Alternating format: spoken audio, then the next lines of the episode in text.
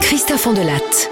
Voici l'histoire assez incroyable d'un tueur en série qui s'appelait Albert Millet et qu'on a surnommé le sanglier des morts parce qu'il se réfugiait dans le massif des morts au-dessus de hier après ses crimes.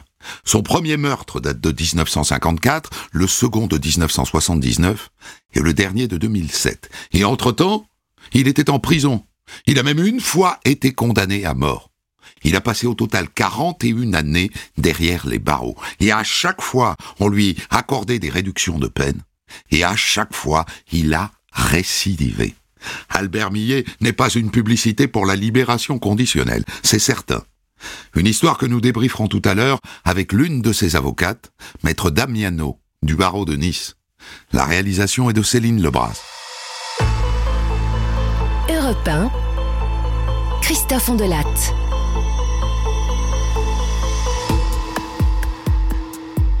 Le premier épisode de la vie incroyable d'Albert Millet se joue en 1954 à Hier, dans le Var. À cette époque-là, Albert est un loulou. Un loulou de 25 ans avec des cheveux noirs plaqués en arrière, le regard perçant. Il a quitté l'école depuis, ouf, longtemps. Il vit de petits larcins, il a déjà une fiche de police, conduite et moralité mauvaise, caractère bouillonnant, c'est écrit dessus.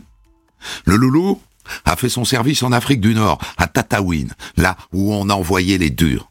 Il était tireur d'élite. Ça lui a donné la passion des armes et ses airs de kéké.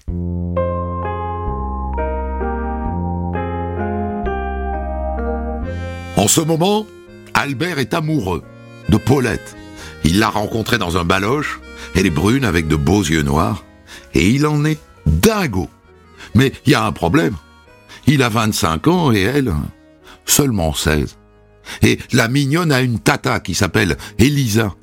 Et la tante Elisa n'est pas du tout d'accord, du tout. Trouve-t un autre, ma petite Paulette? Un de ton âge, si possible, et, et pas une brêle. Mais moi, je l'aime, mon Albert. Du coup, Albert a la tata dans le nez. Alors un jour, elle est à la terrasse d'un café, il va la voir. Il veut une explication. Et le ton monte, vite. Et à un moment, la tante Elisa lui colle une mornifle, devant tout le monde. Alors il se lève. Cette gifle-là, tu vas la regretter. Tu vas la regretter toute ta vie. Tu entends Tout- Toute ta vie. Le patron le sort du bistrot par la peau des fesses, et lui, il hurle. Je vous préviens Je vous tuerai toutes les deux Je vous tuerai Et ça ne s'arrange pas quand dans les jours qui suivent, Paulette refuse de le revoir. Mais Paulette est domestique et il sait où aller la voir. Il sait par exemple que tous les jours, elle sort la poubelle de ses patrons à 9 heures précises, parce qu'avant, à ce moment-là, il allait lui voler un baiser. C'était le soleil de sa journée. Il est fou d'amour, il est fou de jalousie. Alors il arrive, il sort un pistolet, et il lui tire dessus. Est-ce qu'il l'a visé? Sans doute pas, puisqu'il est tireur d'élite et que la balle atteint une poubelle. Mais tout de même, c'est une tentative de meurtre. Alors la tante Elisa porte plainte. Et lui, il est obligé d'aller se planquer dans le massif des morts. Il a la police aux trousses.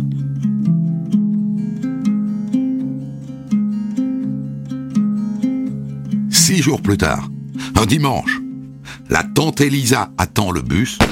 Il lui tire dessus. Elle s'effondre. Il vient de la tuer.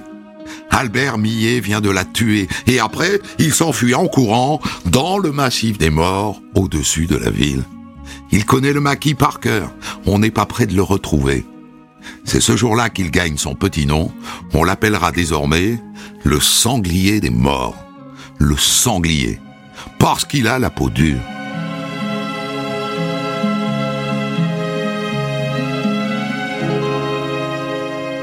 Le lendemain dans la soirée, Allô? Venez vite, j'ai vu Albert Millet. Je l'ai vu à la gare. quand il voit arriver les poulagas, il se cache derrière un camion. Et il se met à tirer. Et les policiers ripostent. Et à un moment, il s'effondre. Le lendemain matin, Nice Matin titre à la une. Millet abattu, criblé de balles. C'est ça, oui. Et une sardine a bouché le port de Marseille aussi. Un sanglier, ça a la peau dure. Il est blessé, mais il va survivre, avec une légère paralysie faciale du côté droit. On va pouvoir le juger. Entre nous, il risque l'échafaud. Hein. Et tout ce qu'il trouve à dire, c'est « Ah Vous me faites rire Ah Ça, vous me faites rire hein. Pendant le procès, il ne s'est pas défaussé. Il a tout reconnu. Il a reconnu avoir tiré sur Paulette, et six jours plus tard sur sa tante Elisa. Mais il a juré qu'il n'avait rien prémédité. Juré Il pensait que ça suffirait à lui éviter la guillotine.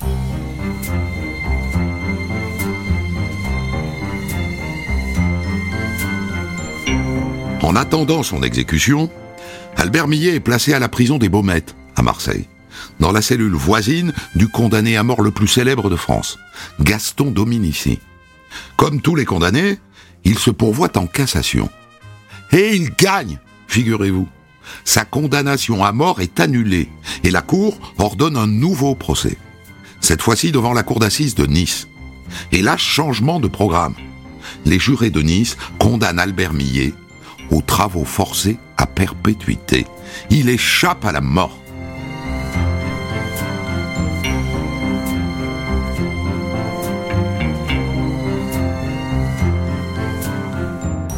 Mais le sanglier est en cage pour un bout de temps. Enfin, vous savez ce que c'est, hein Perpète, c'est jamais vraiment perpète. En 1968, la peine d'Albert Millet est révisée. Sa perpète devient 20 ans de réclusion criminelle. Il en a déjà tiré 14. Et bien plus que 6 ans avant la sortie. Et je peux vous dire qu'il est impatient, Albert. Car en prison, il entretient une correspondance avec une femme. Fernande, qu'elle s'appelle. Une aide-soignante. Quand je pense à Fernande, je bande, je bande. Elle vient le voir régulièrement à la prison de Clairvaux où il tire ses dernières années. Il a en projet de l'épouser dès sa sortie.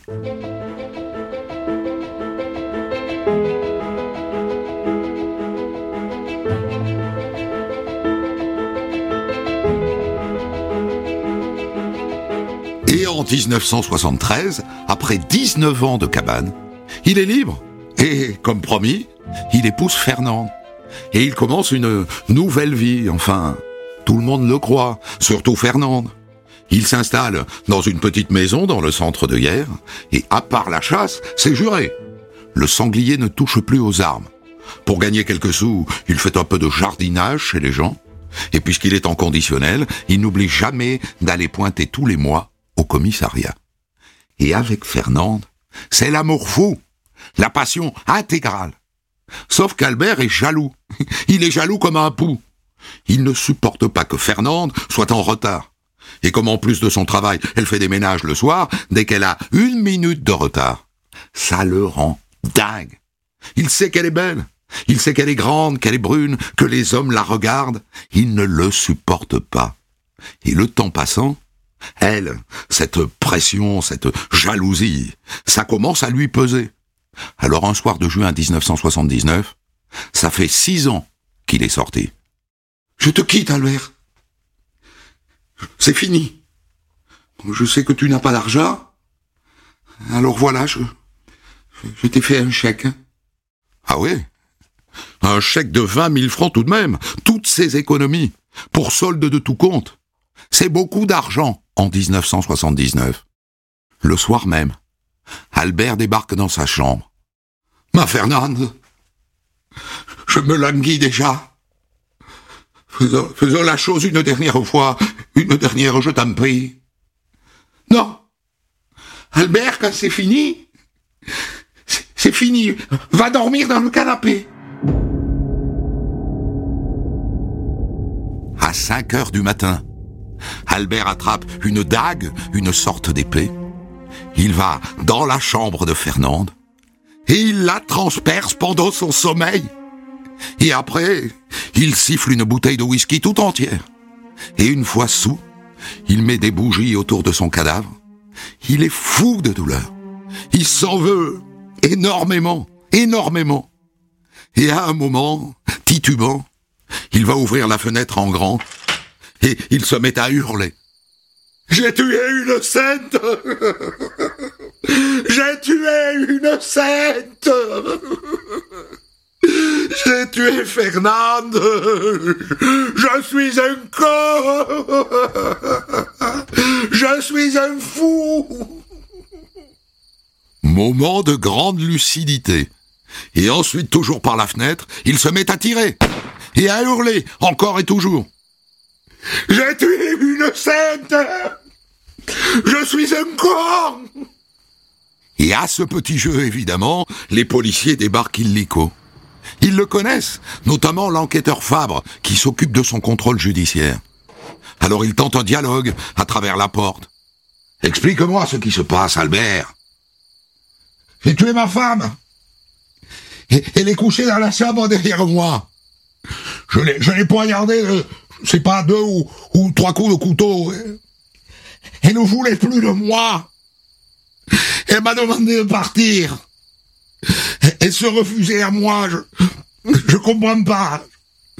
Elle était plus la même ces derniers temps. Elle avait changé, mais, mais moi, elle ne pouvait rien me reprocher. Et là, il tire d'un coup de feu. La ville tout entière retient son souffle. Et ça dure une heure, deux heures. Ça fait maintenant trois heures qu'Albert Millet est retranché chez lui. Il est complètement sous et il éructe. Et de temps en temps, il, tire un coup de feu. Et maintenant, il jette toutes sortes de choses par la fenêtre, des, photos, des, des pièces d'or, des, des bijoux de Fernande, toutes sortes de breloques. Et les flics finissent par appeler le GIPN. Il faut bien le neutraliser.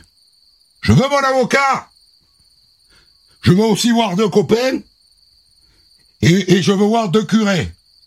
Pas de problème, Albert. On va les faire venir.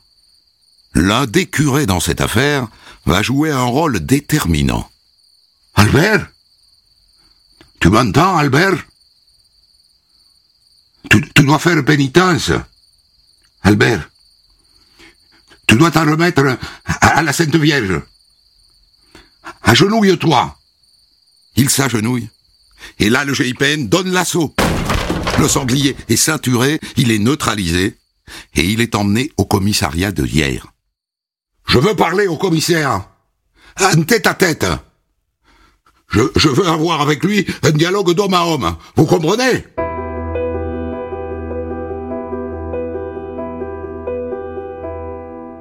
Le commissaire l'emmène dans son bureau du deuxième étage, en se disant Voyons quel faribole il va me servir. Mais arrivé au deuxième étage, Albert enjambe la rambarde de l'escalier pour se jeter dans le vide. Comme au cinéma, le commissaire parvient à lui attraper les poignets. S'il le lâche, il s'écrase. Et nom de Dieu qu'il est lourd. Il va le lâcher. Heureusement, des policiers se sont placés en dessous, et quand il lâche, il le rattrape. Ouf Albert est sauvé.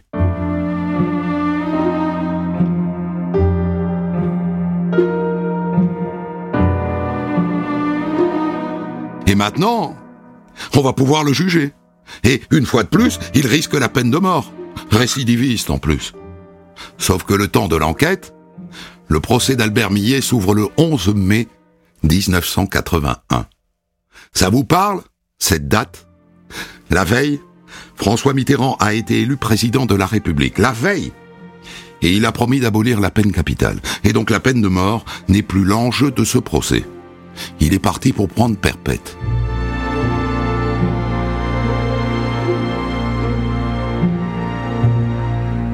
Dès le premier jour, le débat s'arrête sur le cas de Myrtille. Je ne vous ai pas encore parlé de Myrtille. C'était le chien de Fernande. Myrtille, je l'ai chassé à la maison. Avant de tuer Fernande. Mais ça, les parents de Fernande n'y croient pas. S'il avait chassé la, la chienne comme il le dit, elle serait revenue. Elle serait venue gratter. Mais personne ne l'a jamais revue. Je sais ce que vous pensez, que je m'attarde sur un détail. Pas du tout. Parce que si, comme le pense la famille de Fernande, Albert a tué Myrtille avant de s'en prendre à Fernande, par exemple pour éviter qu'elle ne lui saute dessus au moment du meurtre, ça n'est plus un crime passionnel, hein. C'est un meurtre avec préméditation. C'est un assassinat. Or lui, ça n'est pas du tout ce qu'il raconte. Quand elle m'a dit qu'elle me quittait, ça m'a rendu fou d'un coup. Mais, mais j'ai jamais projeté de la tuer. Mais s'il a tué la chienne avant, alors ça ne tient plus. Et comme au final on n'en sait rien, les jurés ne retiendront pas la préméditation, mais il lui colle quand même perpétuité. Lui qui a déjà fait 19 ans de tôle repart pour 30 ans minimum. Même s'il peut espérer une conditionnelle et rêver d'une révision de sa peine. Quant à la chienne, il faut quand même que je vous donne le fin mot de cette histoire. Il l'a tuée quelques jours avant d'assassiner Fernande. Il avait donc prémédité son coup, sauf que le berger, qui a retrouvé le cadavre du kleps au fond d'un puits, lesté avec une pierre, a eu la trouille. Il a eu peur du sanglier, alors il n'a rien dit, il a attendu que le procès passe avant de le révéler. En tout cas maintenant, plus de raison d'avoir peur. Le sanglier est à l'ombre pour un bout de temps.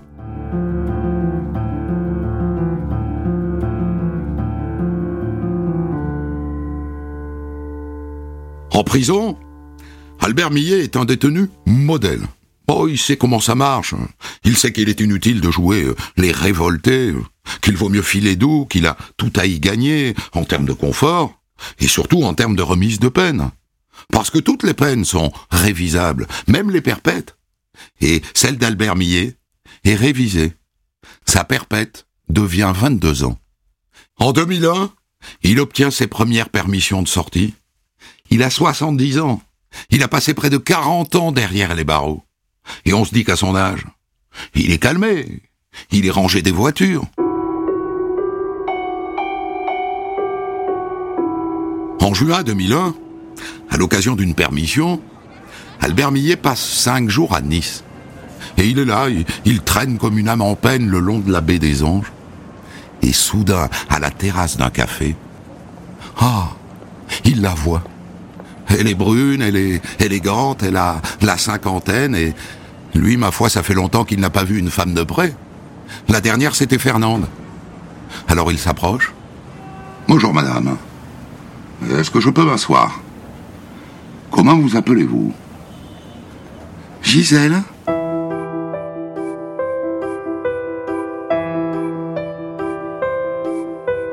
Objectivement, il se passe quelque chose tout de suite. Un coup de foudre, quoi. Et pourtant, peut-être parce qu'il a peur que ça se voie, il lui dit tout. Il lui dit qu'il sort de prison, il lui raconte sa jeunesse de loulou, Paulette, le meurtre de la tante Elisa, la pauvre Fernande qu'il a embrochée avec une dague et, les 22 années de cabane. Tout Vous comprenez pourquoi J'ai besoin d'être aimé. J'ai besoin d'aimer aussi.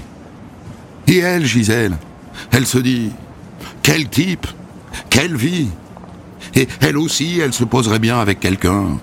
Elle lui raconte un peu sa propre vie, sa passion du jeu, ses problèmes d'argent, sa petite pension.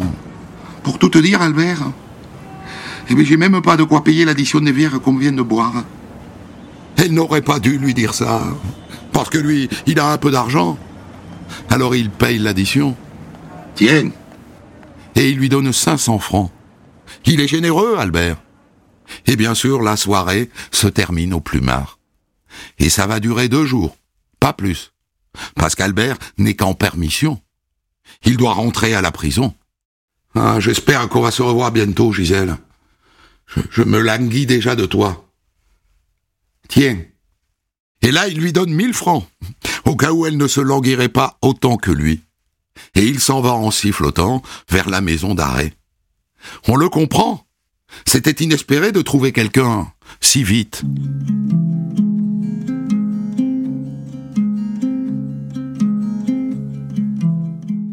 Il est amoureux à 72 ans. Et ça l'aide à tenir les quelques mois qui le séparent de sa libération à la fin de l'année 2001. Il sort, il retrouve Gisèle qui l'attend toute frétillante, et en plus, il est assez riche. C'est assez rare, ça, les détenus qui sortent riches. Bon, d'abord, il y a son pécule, il a travaillé en détention, il a un peu d'argent de côté, mais surtout, il a fait un héritage. Au moment où il sort, Albert a devant lui 300 000 francs. Il va pouvoir la gâter, sa Gisèle. Et elle, euh, elle ne demande que ça, se faire gâter.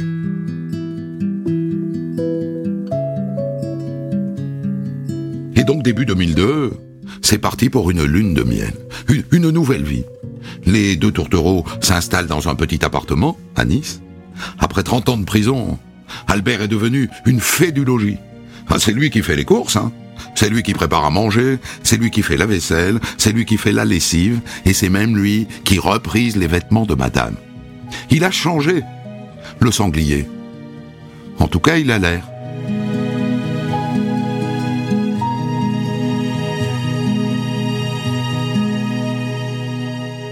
C'est autre chose. Ce qui l'intéresse, ce sont les manteaux, les montres, les, les chaussures, ah oui, les chaussures, et les bijoux. Albert lui a mis cent mille francs sur son compte. Il a bien compris que, pour la garder, il faut allonger. Alors il allonge. Mais un jour, elle lui écrit. C'est fini. Je veux qu'à compter du 15 février, ce soit chacun pour soi. Mais pauvre Gisèle, mais c'est une folie. Il ne faut jamais écrire ça à Albert. Jamais.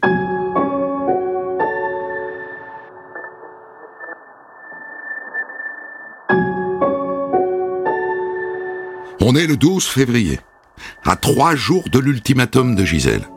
Albert est crucifié. Après tant d'années de cabane, il espérait s'opposer enfin. Cette rupture est un crève-cœur. Mais contrairement aux autres fois, il n'est pas en colère. hein. Ah non, non. Non, il n'est pas en colère. Le sanglier se fait vieux. Mais il propose de faire à Gisèle comme un voyage de rupture. Ils prennent tous les deux le train pour hier. Et lui, dans sa petite tête de sanglier, il se dit J'ai trois jours pour la faire changer d'avis. Et dans le train Dis-moi, Gisèle, et si je te disais que j'avais un trésor Est-ce que tu resterais avec moi? Un trésor? Forcément, elle hésite. Alors il en rajoute. Si j'avais douze lingots d'or, euh, planqués dans le massif des morts, tu, resterais Douze lingots Là, elle sourit carrément. Eh bien alors, on y va. Je t'amène chercher les lingots.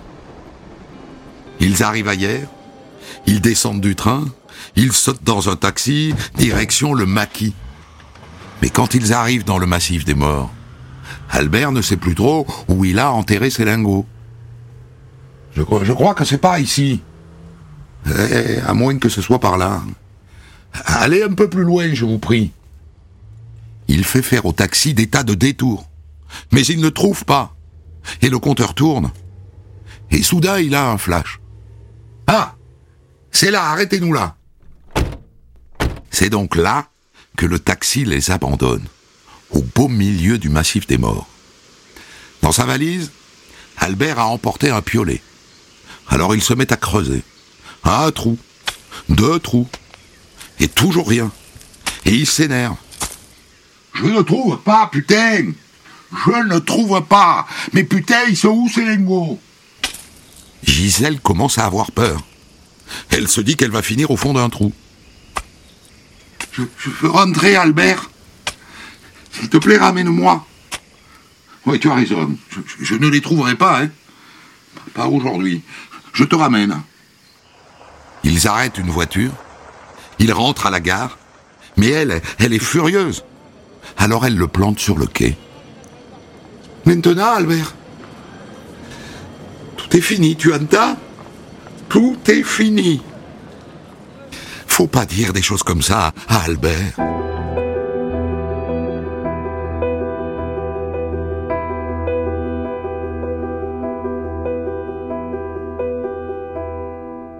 Lendemain matin, Albert débarque chez Gisèle avec dix mille francs, le prix d'un petit sursis de deux jours. Deux jours, tu, tu peux bien faire ça pour moi, deux jours, je te demande. Et elle accepte. Mais le 17, elle siffle définitivement la fin des prolongations. Mais il veut encore négocier un dîner d'adieu. C'est lui qui paye. Quand le dîner est fini, il la ramène chez elle, et là, elle lui indique le canapé du salon. Ça vous rappelle quelque chose, cette scène? Fernande, elle aussi, lui avait indiqué le canapé du salon. Faut jamais faire ça, jamais. Elle en est morte. Le lendemain matin, Albert est le premier debout. Il fait, comme à son habitude, le, café, le, ménage, la vaisselle. C'est un essuyant le couteau de cuisine que ça m'est venu, quoi. L'idée de la planter. Il va vers sa chambre, où elle dort toujours. Il ouvre la porte. Il entre dans le plumard, il se couche à côté d'elle, et d'un coup sec, crac, il lui plante le couteau dans la gorge. Mais il ne l'a pas tuée. Gisèle n'est que blessée. Elle le flanque dehors, elle appelle la police pour ses coups et blessures. Il prend sept ans devant le tribunal correctionnel de Nice. Sept ans de plus, à 73 ans. Il en fera cinq, et il sort en juillet 2007. Il a maintenant 77 ans. L'âge de la retraite, peut-être.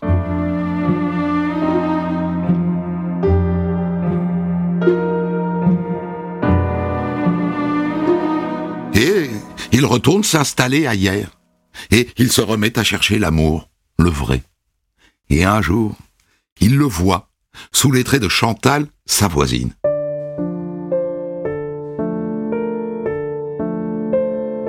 La cinquantaine, plutôt mignonne. Pour la séduire, il sort le grand jeu, sa bonne vieille technique des petits cadeaux. En plus, en ce moment, elle ne va pas trop bien, Chantal. Une, une dépression. Quelques jours plus tard, il emménage chez elle. 77 ans. C'est pas beau, ça? En revanche, il n'est plus aussi riche que la dernière fois. Il est sorti de cabane avec 30 000 euros, mais avec Chantal, ça va vite. Hein. Et lui, il flambe, il, il se ruine.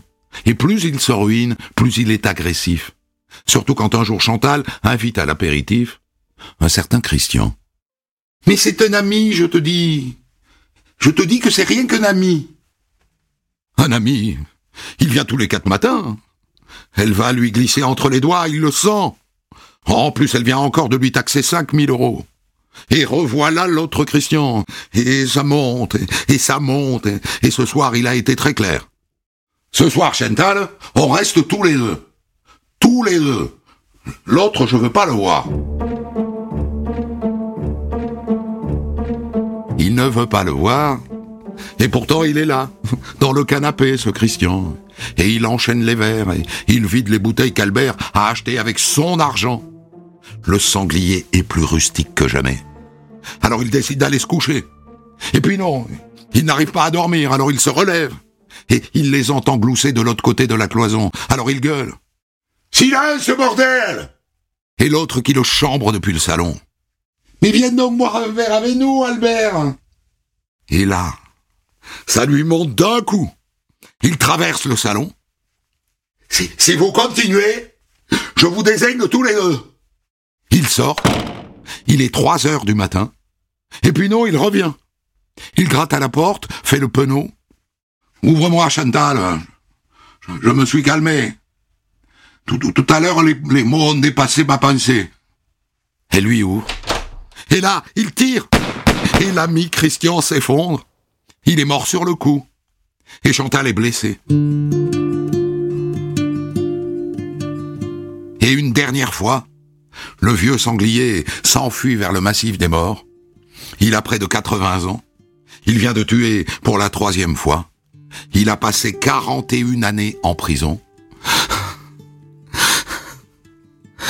Il était soufflé, il était épuisé. Et là, il voit arriver la police au loin. Il ne veut pas repartir en prison. Alors il se tire une balle dans la tête.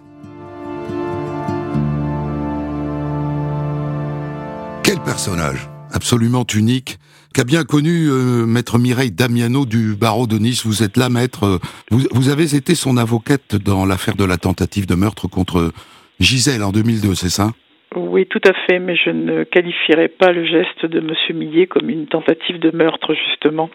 En tout cas, sur cet épisode-là, mmh. dont j'ai été euh, le, le, le, témoin forcé, puisque effectivement, j'ai eu le récit de, de M. Millet lorsqu'il était en détention et, et ensuite pour préparer sa défense. Je, je comprends que vous perpétuiez la, la défense d'Albert Millet, même post-mortem, hein, c'est le, c'est le rôle de l'avocat. Est-ce qu'en vérité, vous trouvez que cet homme, dans la vraie vie, le vrai Albert Millet était aussi romanesque que ça ah, je pense qu'il n'est pas romanesque du tout.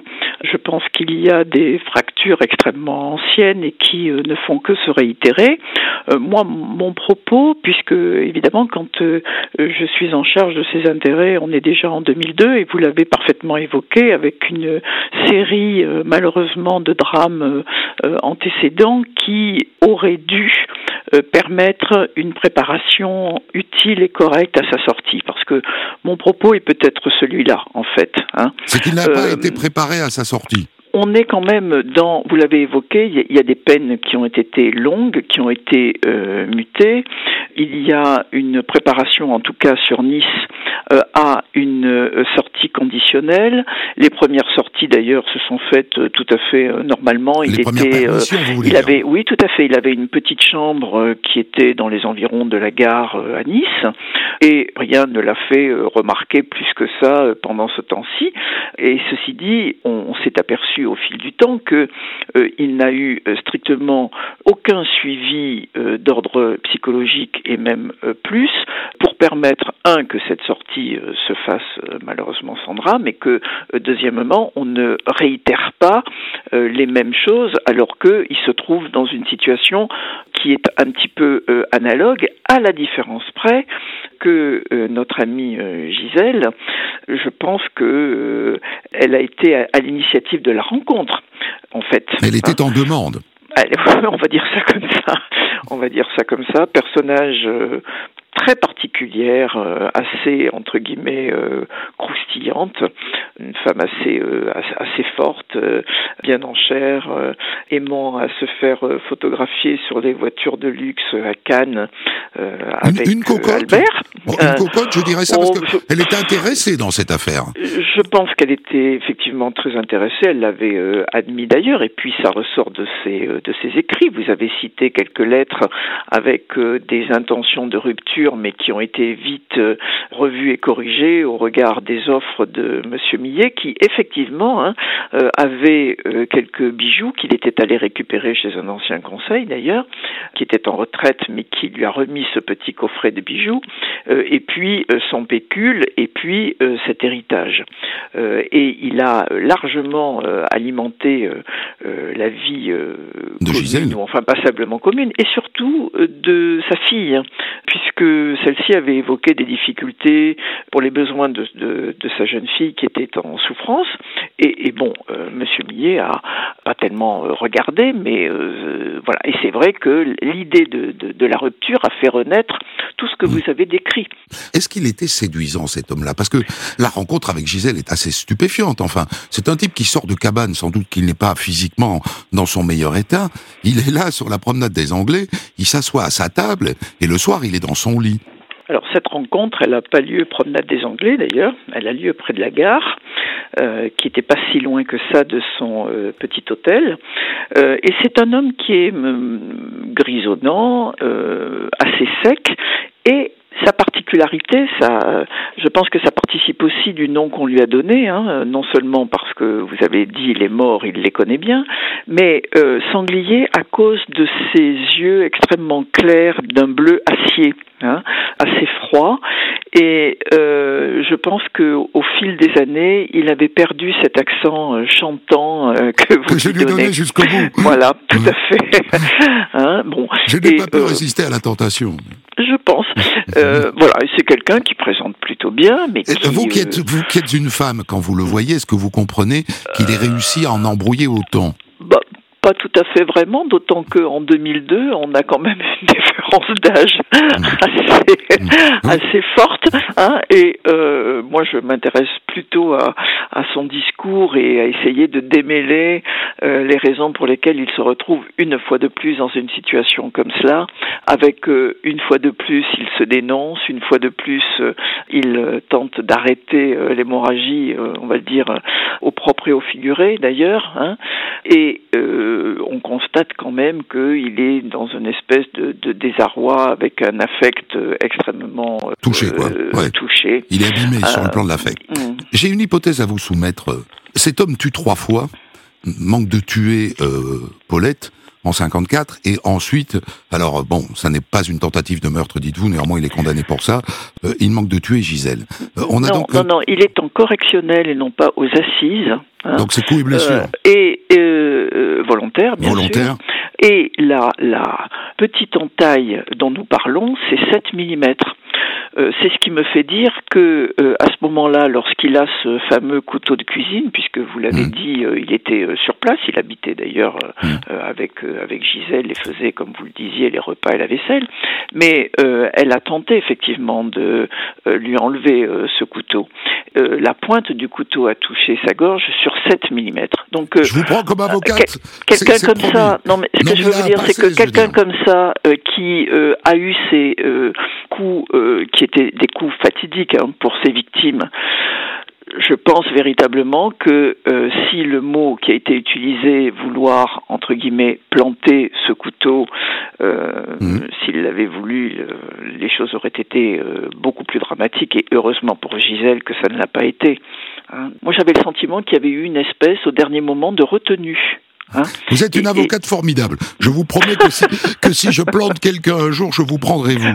Voilà. Je voudrais vous soumettre une hypothèse, néanmoins, compte tenu quand même du caractère extrêmement répétitif de ces passages à l'acte.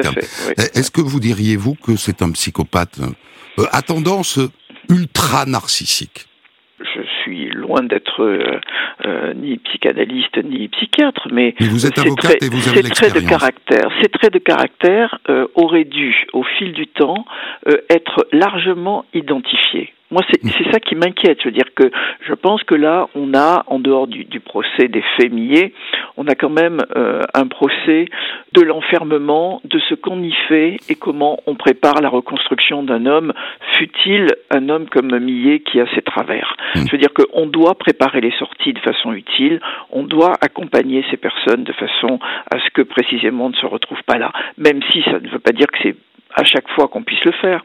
Mais là, pour le coup, tout le monde s'est accordé à dire qu'il n'y avait absolument rien eu de mise en place. Et ne parlons pas d'accompagnement psychiatrique pendant la durée de la de la détention, parce que si, si c'est un psychopathe, il lui faut un, accompagnement psychiatrique. Il n'en a pas eu. Absolument, absolument rien.